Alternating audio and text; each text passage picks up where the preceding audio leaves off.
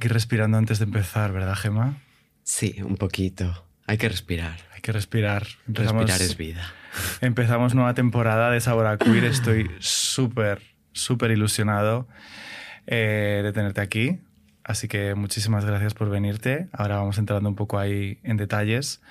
Y para los que nos estéis escuchando, eh, en esta nueva temporada, que por cierto va a estar en abierto, la podéis escuchar en todas las plataformas, nos escucharéis en Spotify, nos podréis ver también. Este capítulo es importante eh, también verlo, o sea que está guay escucharlo, pero tenéis que ver aquí a la persona que tengo enfrente, que ahora la vais a conocer mejor. Y... Mm, y bueno, me, parecía muy importante que en esta temporada eh, no solamente nos quedáramos con gente quizá más conocida, sino como que pudiéramos tratar temas con historias y con personas que a lo mejor no son tan gran conocidas para el público, pero, pero que son muy importantes y muy necesarias, que al final es un poco la razón de, ser de este proyecto, ¿no? Y, bueno, entonces aquí tenemos a Gema, Gema de Lara. ¿Cómo estás, Gema? Muy bien, Cari. Encantada de estar aquí. Yo estoy súper agradecido de que estés. Además somos Acuario las dos. Es lo que toca. Es lo que toca. Nuevo mundo, nueva temporada, nuevas perspectivas. Yo creo que esto como que va a ayudar mucho a que, bueno, a que abramos como mentes, que, es para lo que estamos aquí también, ¿no? Y mm, bueno, también te lo quiero agradecer porque creo que el tema que, con el que empezamos y abrimos temporada es un tema muy importante, eh, que tiene un calado humano por, por, un lado y también tiene un calado político súper potente. Y, y, bueno, ¿qué te voy a decir? Que te doy las gracias infinitas por, porque estés aquí y porque has decidido que este sea un lugar como para poder hablar de, de este tema. Entorno seguro, o sea, un entorno seguro, espacio seguro a tope. yo, yo, creo que es importante que nos, que nos cuidemos ¿no? y que creemos estos espacios para poder hablar y estar, sí, sí, estar seguras. Es lo que toca. Entonces, em, para que la gente que no te conozca, ¿cómo te definirías tú? Antes de entrar en la historia. Rubia.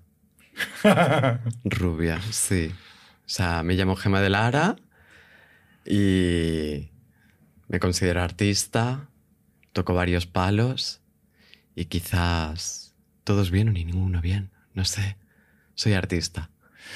Pues mira, tía, yo te conocí a través de redes, luego nos hemos conocido en persona y la verdad es que tengo una conexión muy especial, no sé si porque somos acuario, porque compartimos como energías y cosas y eres una persona súper inspiradora y hoy estamos aquí para hablar de, de algo que es un poco complicado y que es difícil, pero que creo que es importante, ¿no? Y es lo que hablábamos y desde ahí es de donde lo queremos enfrentar tú y yo, que, que es como, por un lado, un homenaje a una persona que ya no está con nosotros físicamente, eh, y por otro lado, em, como una forma también de romper tabúes sobre el tema de salud mental, sobre el tema de, del suicidio y, sobre todo en lo que afecta a la comunidad, especialmente a la comunidad trans y a la comunidad queer de gente LGTB. Eh, y creo que es importante enfrentarlo desde ahí, ¿no? hay que romper tabús, hay que empezar a dejar de escuchar a los clichés. O sea, la vida no es cliché la vida es vida. Y, es lo que toca. Por eso estamos aquí, fuertes, potentes, porque estamos vivos. O sea, es que, es que esa es la movida. Estamos vivos. Y estar vivas eh, tiene muchas, muchas cosas maravillosas y otras cosas que también son un poco como más difíciles a veces de gestionar, ¿no? Pero es que es cuestión de la vida, o sea, la vida desde su perspectiva estando viva, puedes asumirlo en la cantidad de tragedia que te ocurre y gracias a la tragedia entender la cantidad de bien. O sea, pretender venir a vivir para aquí a la vida sin que nadie te pida si quieres venir aquí a estar viva o no, mm, es un acto como de, de, saber cómo querer vivirla. Es lo importante. Y, y bueno, y hablando desde un acto superhumano como es la tragedia de un suicidio, que es algo catastrófico, pero profundamente humano. Hoy estamos hablando aquí de... De Dinastía del Carmen. ¿Nos quieres contar un poquito más sobre ella? Un icono, un icono, un icono absoluto, o sea, blanco y negro. Dinastía, eh, pues era una fuente de inspiración principalmente para mí, porque estoy sentada aquí, pero para muchísimas personas y una fortaleza que pese a que no esté cárnicamente aquí en la Tierra, sigue estando, o sea, poseemos su legado. ¿Cómo os conocisteis? Pues fue fuerte, es fuerte la historia. Em, pues yo iba al Hospital de la Luz a empezar mi primer día en hormonas, a recoger lo que era la receta. Y cuando salí del hospital yendo hacia la farmacia, nos cruzamos en un paso de cebra. Y yo iba con una amiga y le dije, wow, va a sonar feo lo que voy a decir, pero ¿cuánto tiempo necesito para verme así? Y me pareció ver una bandeja de plata cruzando un paso de cebra. Y yo me quedé cautiva de su imagen. Y hasta ahí puedo contar yo porque ahí no conocía su realidad. Claro. Luego, posteriormente en redes, pues una, una amiga suya pues le envió una fotografía y dijo, mira, esta chica cómo se parece a ti. Y esa chica era yo. Entonces me habló y me dijo, hola, ¿qué tal? Me llamo Dinastía del Carmen, se presentó y la contesté y la dije, sí, sí, eres la, la chica vestida de seda cruzando el paso de cebra. Wow. Y me dijo, sí, yo también te he reconocido. Entonces, curiosamente, tuvimos un choque de, de miradas brutal y, y ahí empezó todo. Porque de alguna forma también vosotras eh, compartisteis como pareja, pero también una- un periodo de transición, ¿no? De, tran- transicionasteis Sí, o más sea, o menos. Estábamos a la par. Sí es verdad que ella ya venía mucho más fluidita en este mundo. O sea, ella nació como más de autodeterminada. Yo me costó más el paso, pero, joder, para mí fue mi hermana, mi pareja y mi mejor amiga. Mi hermana como trans, mi pareja como novia, mi mejor amiga desde lo más natural y humano que, que ocurría, que eran dos personas que daba igual el tiempo que pasaran. El tiempo, el tiempo corría, el solo.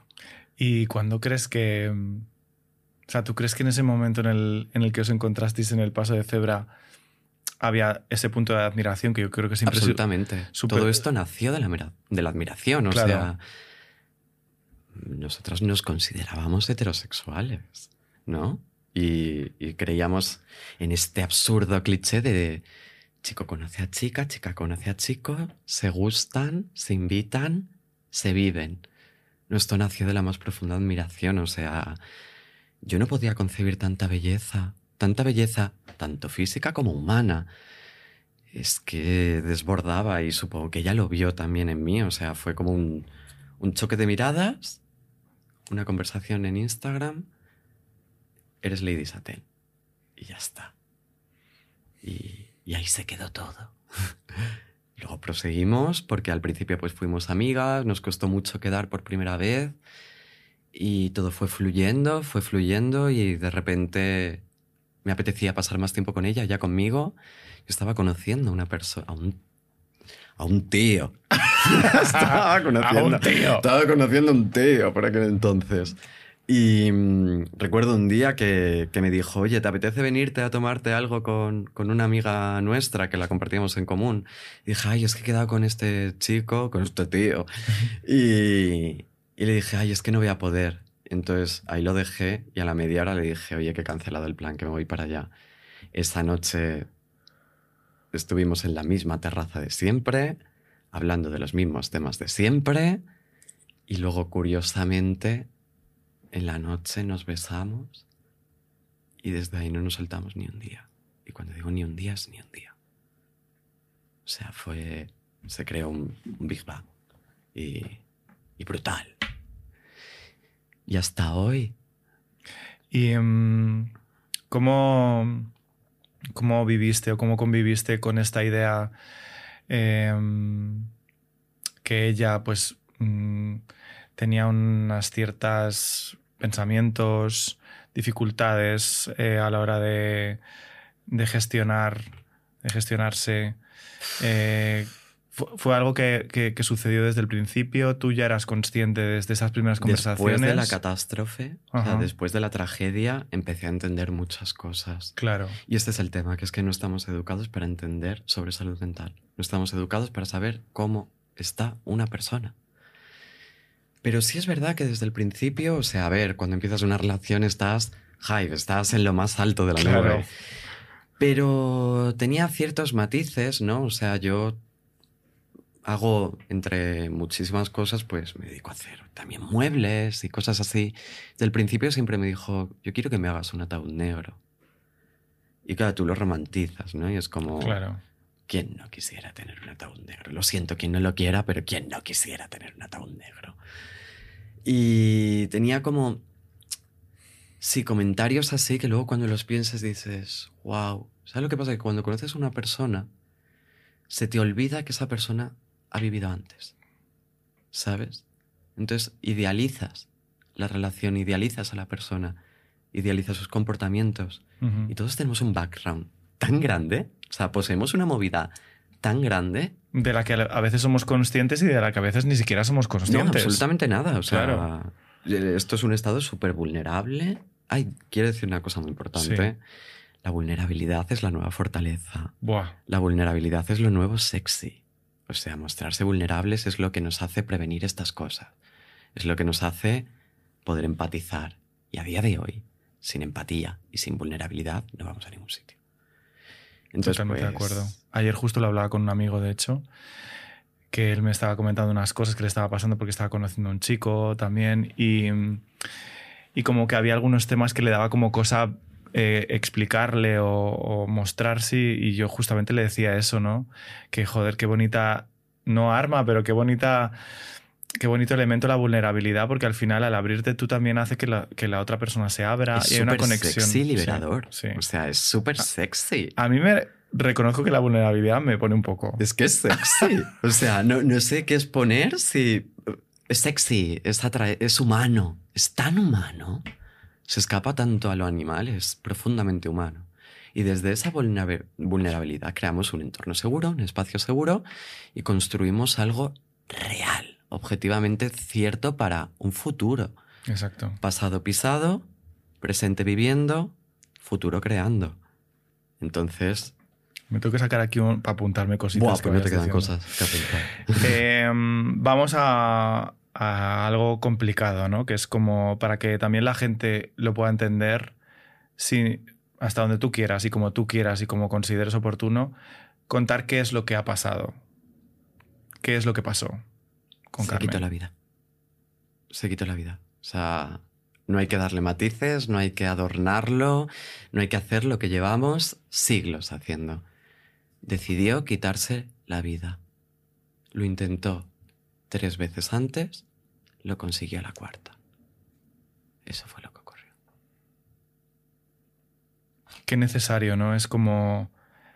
Y liberador, supongo, que tiene que ser hablar con naturalidad de algo que como que nos mete mucha, mucho tabú y miedo, ¿no? Como que parece que si lo mencionas, antes justo lo estábamos hablando, que cuando alguien muere, fallece o tiene un accidente o vive cualquier cosa, es como... eh, hay mucho ritual alrededor de eso, ¿no? Eh, pero cuando es una muerte por suicidio, de repente es como que parece que, que hay como tensión a la hora de hablar de ello, de, de Hay un silencio. Hay un silencio. Hay una cantidad de miedos enormes. Hay algo horrible que es una búsqueda de culpables. Hay. Es un acto disruptivo. O sea, es que va en contra de, de- de la propia naturaleza, pero en sí es tan humano. O sea, el ser humano es el, es el único animal que, que puede decidir este acto, que puede saber qué está haciendo para acabar con su vida. Y aunque nazca de una salud mental mala, claro, se nos... uf, el tema de la muerte ya es un tabú. Sí. El tema del suicidio es un silencio profundo, es un vacío existencial. Es una cantidad de preguntas sin respuestas. Nunca se va a encontrar una respuesta cierta, veraz. Entonces crea como... Es eso, un- vacío. Y, y como el vacío no se entiende, no se digiere, no se nos ha enseñado a entender la muerte, ¿cómo se nos va a entender un suicidio? Es que no. Es que no va a ningún lado. Porque es algo que ha sucedido recientemente. Ayer hizo seis meses. Justo ayer. Y para ti, como eh, comentabas, ¿no? El tema de la culpa y demás, ¿con qué cosas has...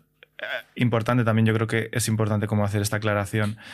eh, y creo que en esto estarás de acuerdo conmigo, que al final creo que cualquier persona que esté pasando por una situación de estas características, lo más importante es hablar y lo segundo es hablar con los profesionales que te puedan ayudar a, gestionarlo. O sea, que aquí al final estamos hablando contigo y tú estás ofreciendo tu testimonio que es personal, que creo que es importante también decirlo, sí, sí, ¿sabes? Sí, o sea, cada, cada, humano es un individuo. Exacto.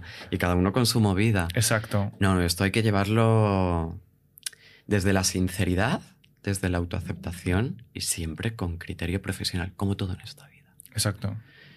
Y, teniendo mucho tacto, teniendo mucho tacto, porque luego, después de lo que ha ocurrido, una se queda así. Eh, ¿Qué podría haber aportado? ¿Qué podría haber hecho? ¿Qué ha ocurrido? ¿Qué es lo que ha ocurrido? Entonces sí, el entorno familiar de amistades es importante, es importante que lo sepan para saber, cómo tratarla, la situación, pero esto con profesionales y con buenos profesionales se llega mucho mejor.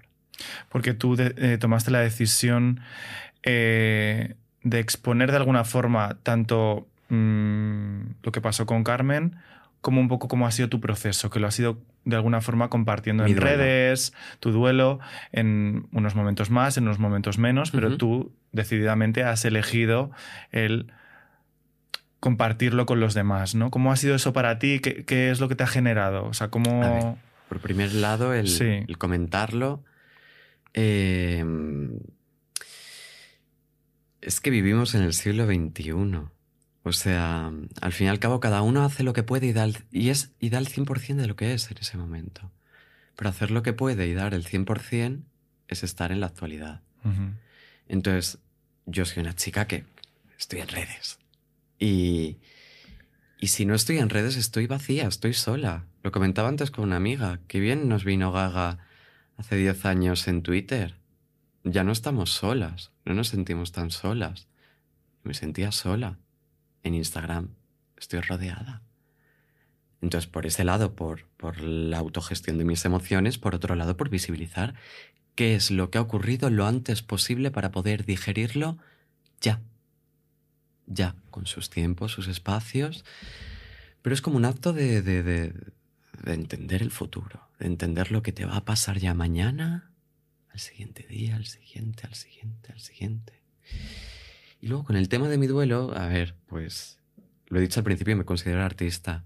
Eso posee una cantidad de rareza y de, y de romantización profunda en la vida, porque si, si no romantizas la vida y hasta la muerte, ¿qué te queda? El vacío del día a día, y el día a día es tedioso, es angustiante, es, es, es voraz, o sea, es muy hostil.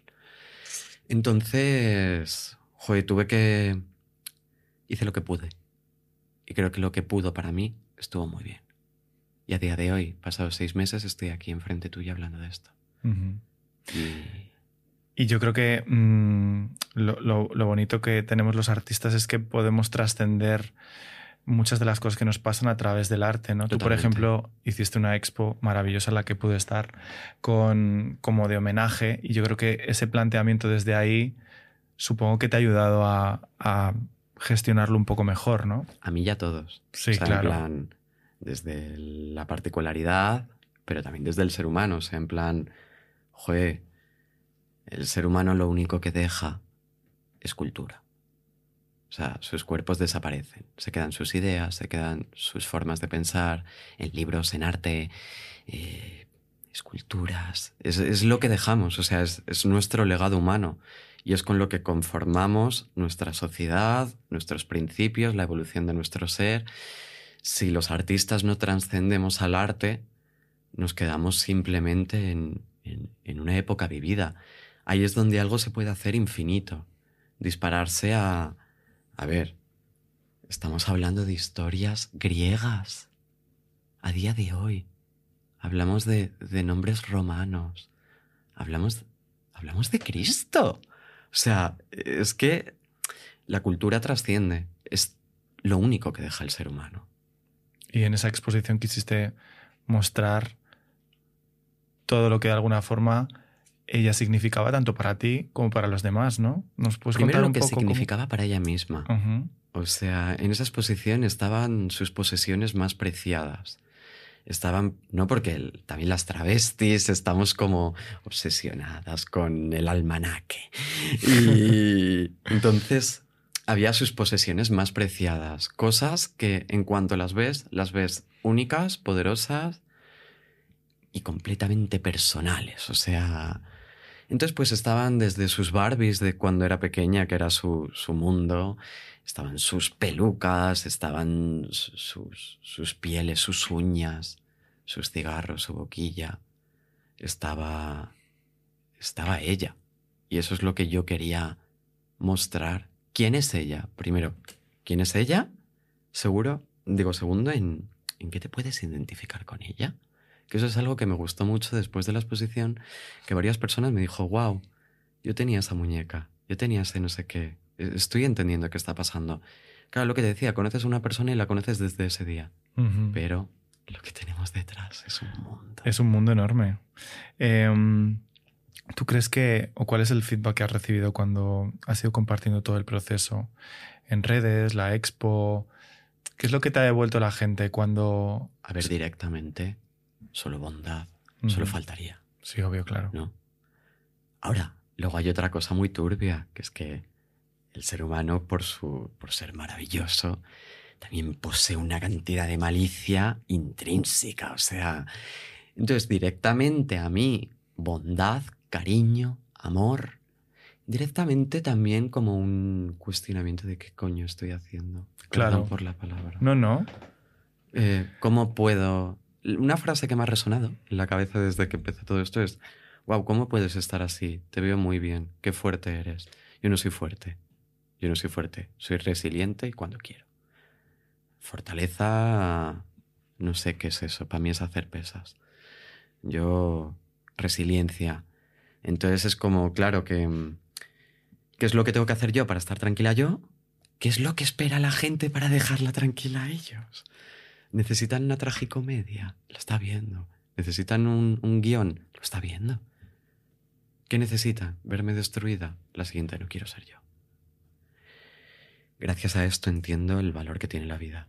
O sea, y por qué quiero vivirla en plenitud. O sea, es que Vivir es delicioso si te lo planteas. Vivir es una delicia. Con toda su tragedia, vivir es delicioso. Nadie te dice si vas a venir a este mundo, nadie te pregunta. Ten la decisión de vivirlo como tú quieras, al menos. Párete. Párete. Entonces, en ese sentido, a mí solo bondad. Luego cositas humanas. Cositas humanas.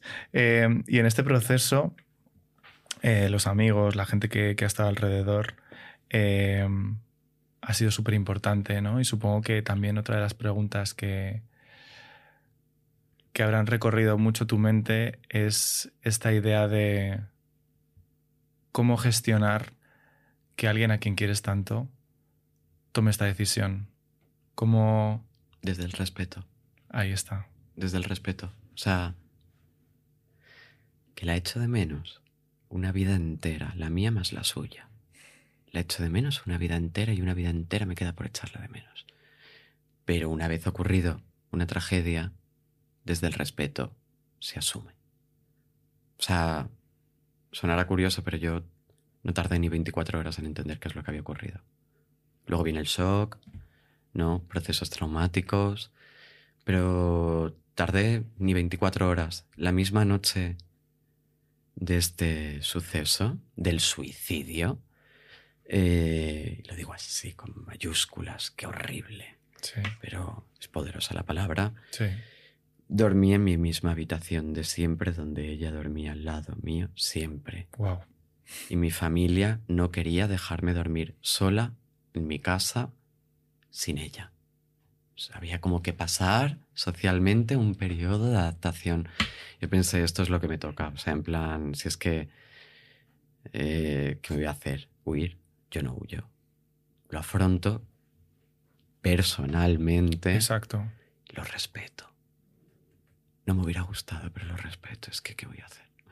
Es que es muy difícil, ¿no? Yo creo que, mm, y ahora hablaremos también del todo el tema de salud mental, pero hay un punto que, que a veces es como que nos cuesta simplemente asumir decisiones que toman otras personas, por mucho que no estemos en nada de acuerdo con, con, esas decisiones, ¿no? Y al final no va tanto de lo que decide la otra persona, sino de qué hago yo con eso, ¿no? Que es lo que decías tú, ¿no? Vienes solo y te vas solo.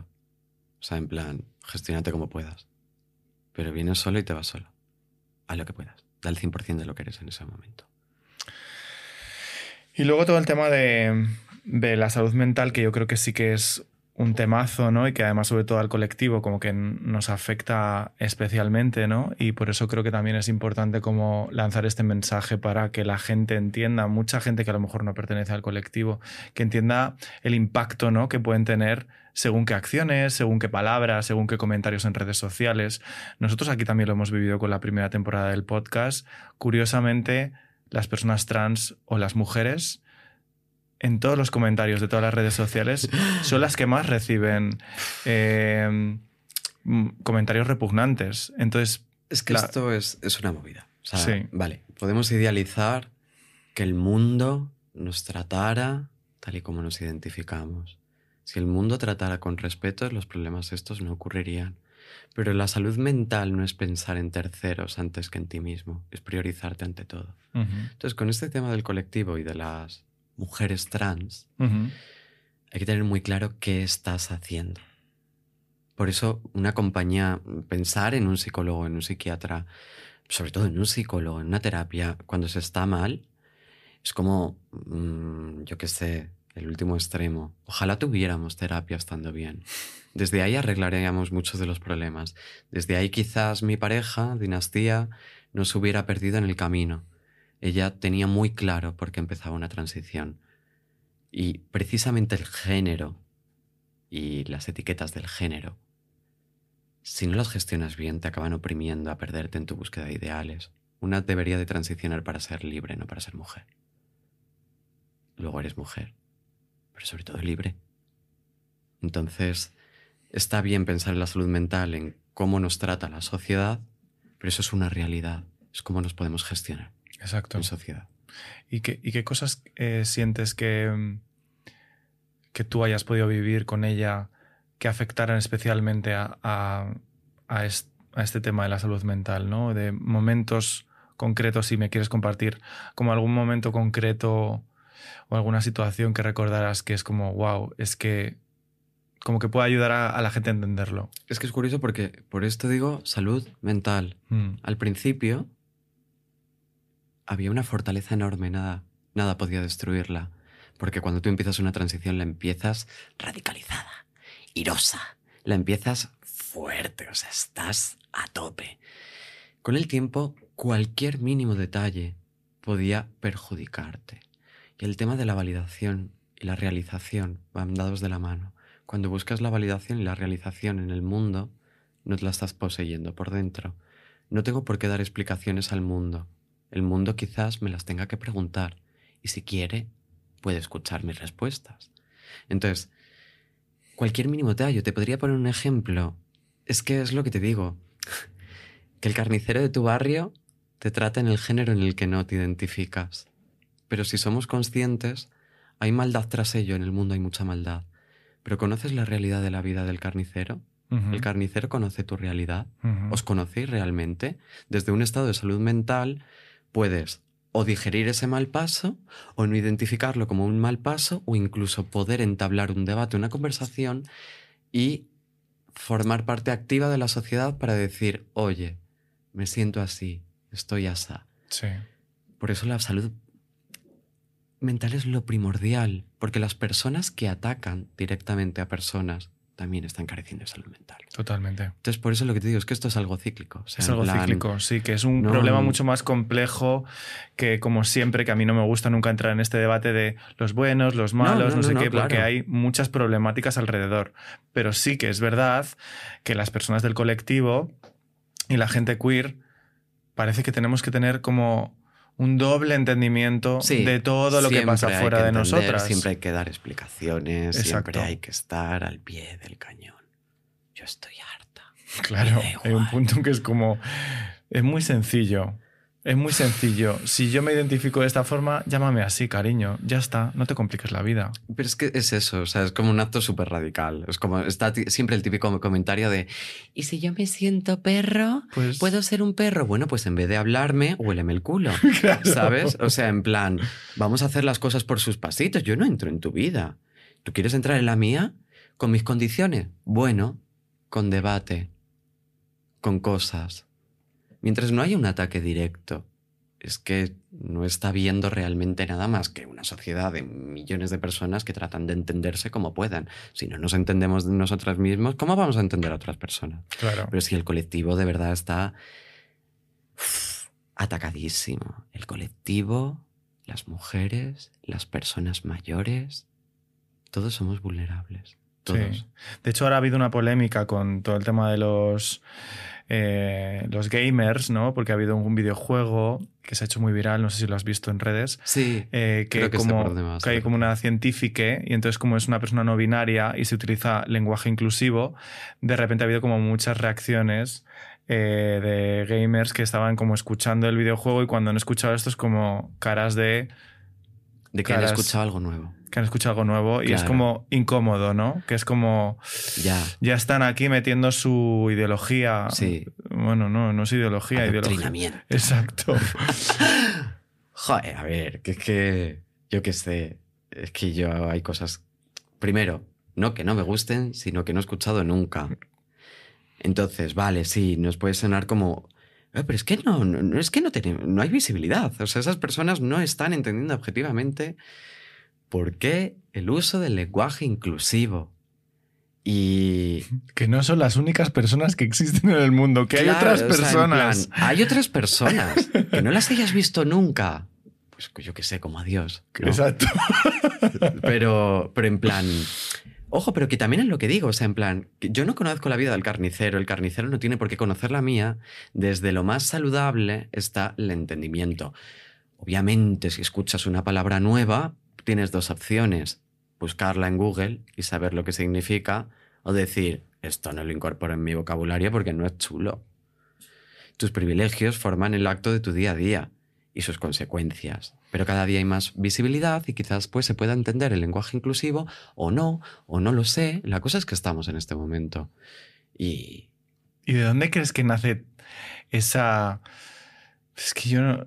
Ese odio, esa incomodidad. ¿Por qué, por qué se incomodan tanto? Contra la gente trans, contra la gente queer. es, porque es nuevo lo primero.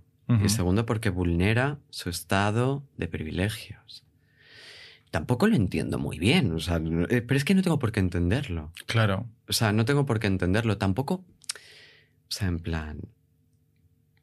Es que tampoco tienen por qué verdaderamente entenderlo. O sea, se entenderá con el tiempo. Ya. Que hay se un punto entenderá de, con el tiempo. de aceptar. Ahora, pero- duele, duele. Claro. Duele. No sé por qué les duele. No lo sé, pero les duele. Sí, es verdad. Les duele. Em, bueno. Mm, ¿alguna, ¿quieres, ¿Quieres añadir alguna cosa más? Qué ojos más bonitos tienes. Así siempre, así siempre es una maravilla venir aquí. a Siempre, trabajar. hombre. Em. ¿Qué piensas? Es que hay, hay- hay algunas cosas que yo he pensado que digo, antes lo hablábamos en plan de, bueno, tú marcas los límites, tú, tú dices y, y es como hay un punto de, yo te veo, ¿no? Por eso le invitaba a la gente a que está muy guay que lo escuchen, pero que también te vean, porque, porque eres un homenaje a, a Carmen en todos los sentidos, ¿no? Entonces, ¿qué piensas que ella estaría pensando si estuviera aquí sentada con nosotras? ¿Qué diría o qué te diría? Wow. Porque tú hablas mucho con ella, ¿no? También lo has compartido, eso como que, Bueno. que hablas con siento, ella. Sí, o siento sientes. que está aquí no de una forma religiosa ni Claro. mágica. Ocurren pequeños detalles que te marcan y dices, wow, si te pones mística, ojito, cuida el tema. O sea, la vida no, no acaba si te lo planteas, acaban los cuerpos. Entonces, yo siento que hablé con ella en conversaciones estrechas, sueño con ella.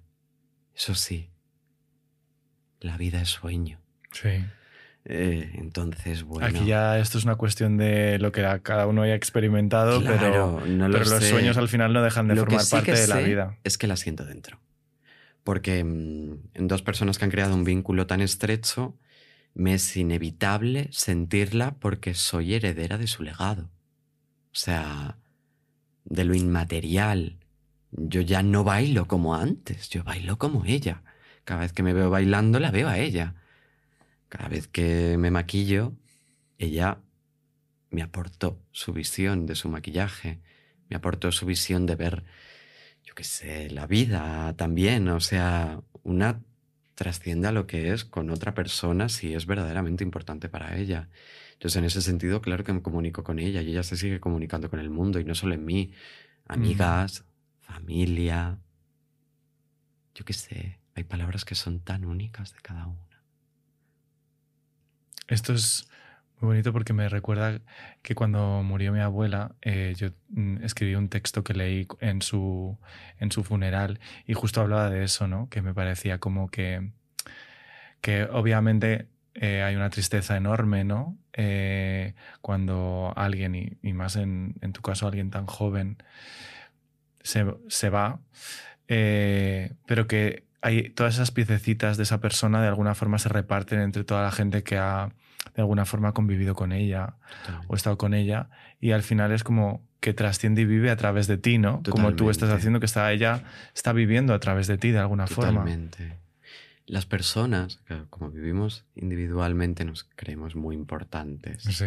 Pero a la prueba de la verdad nada realmente importa. Y no somos tan importantes. Somos importantes en ese momento.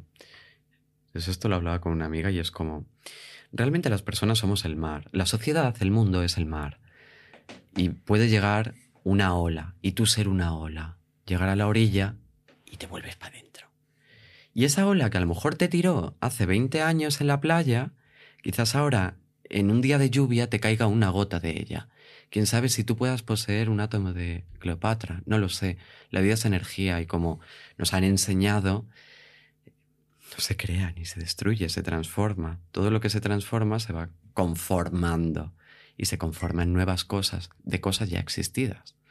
Entonces, por cada individualismo y ser puro e y, yo qué sé, como personal que sientes que estás viendo, no pertenece ni más ni menos que a un ente colectivo que es el mar.